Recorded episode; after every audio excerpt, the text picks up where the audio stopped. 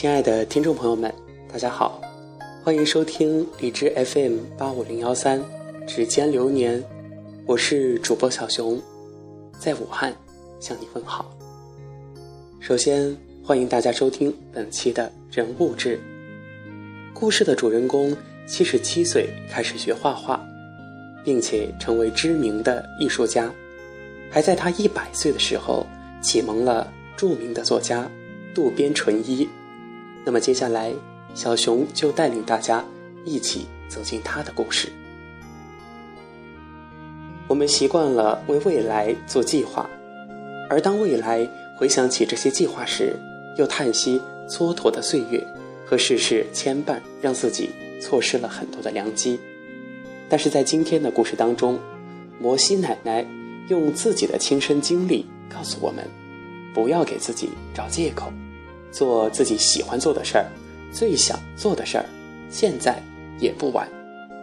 对一个真正有追求的人来说，生命的每个时期都是年轻的、及时的。美国有一位家喻户晓的摩西奶奶，她是典型的大器晚成。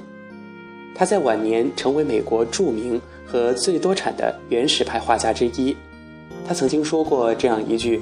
非常质朴的话，做你喜欢做的事儿，上帝会高兴的帮你打开成功之门，哪怕你现在已经八十岁了。摩西奶奶本是一个农场工人，喜欢刺绣乡村景色。七十六岁时，因关节炎不得不放弃刺绣，开始绘画。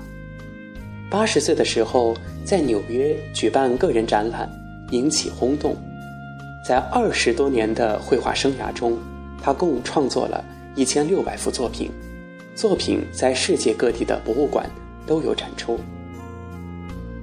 摩西奶奶是在别人的农场工作挣钱的十个孩子中的一个，她毕生都在农场度过。一九六零年九月六号，生于纽约州格林威治村的一个农村，成了一个穷农夫的女儿。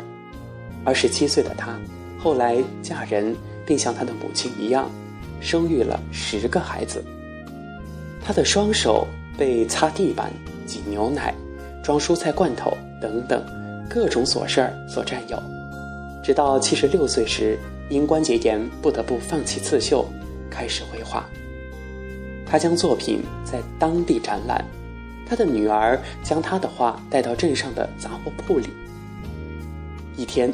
陈列在杂货店橱窗中的作品引起了艺术收藏家路易斯的兴趣。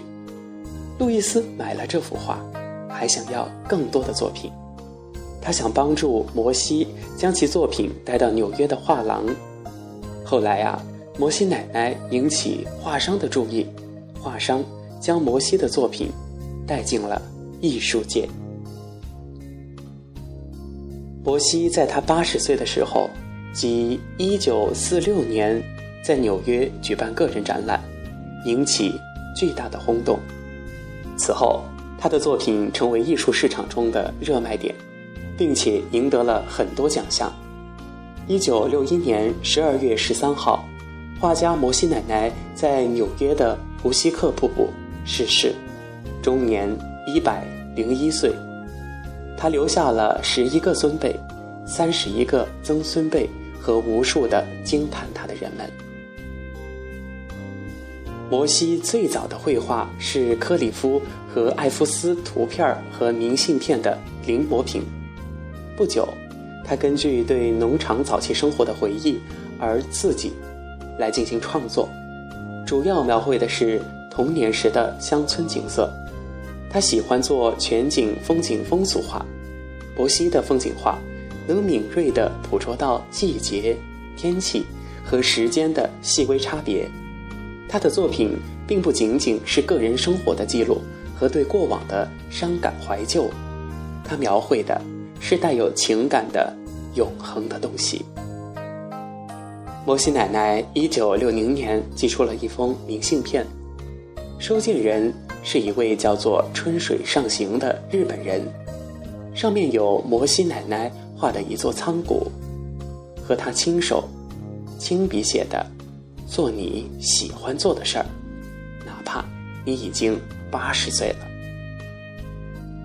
原来这一位叫做春水上行的人很想从事写作，他从小就喜欢文学，可是大学毕业后一直在一家医院里工作，这让他感到很别扭。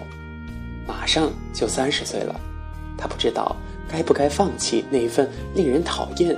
可是收入却很稳定的职业，以便从事自己喜欢的行当。于是，他给耳闻已久的摩西奶奶写了一封信，希望得到她的指点。对于春水上行的信，摩西奶奶很感兴趣，因为过去大多数的来信都是恭维他，或者是向他索要绘画作品的，而这封信却是谦虚的向他请教。人生问题，虽然当时他已一百岁的高龄了，还是立即做出了回复。因为这个明信片，日本诞生了一位伟大的作家，这个春水上行就是渡边淳一。那么今天要跟大家分享的名人故事就到这里了。最后还想跟大家说一说，其实只要你喜欢。你想去做，立马去做，为时未晚。你最愿意做的那件事儿，才是你真正的天赋所在。人到底该在什么时候做什么事儿，并没有明确的规定。如果我们想做，就从现在开始。有的人总说，我们也常听到：“哎，已经晚了。”实际上，现在就是最恰当的时候。对一个真正有追求的人来说，生命的每个时期都是年轻的、及时的。心里想做什么，就大胆的去做吧，不要管自己的年龄有多大和生活状况如何，因为你想做什么，和你能否取得成功，与这些没有什么关系。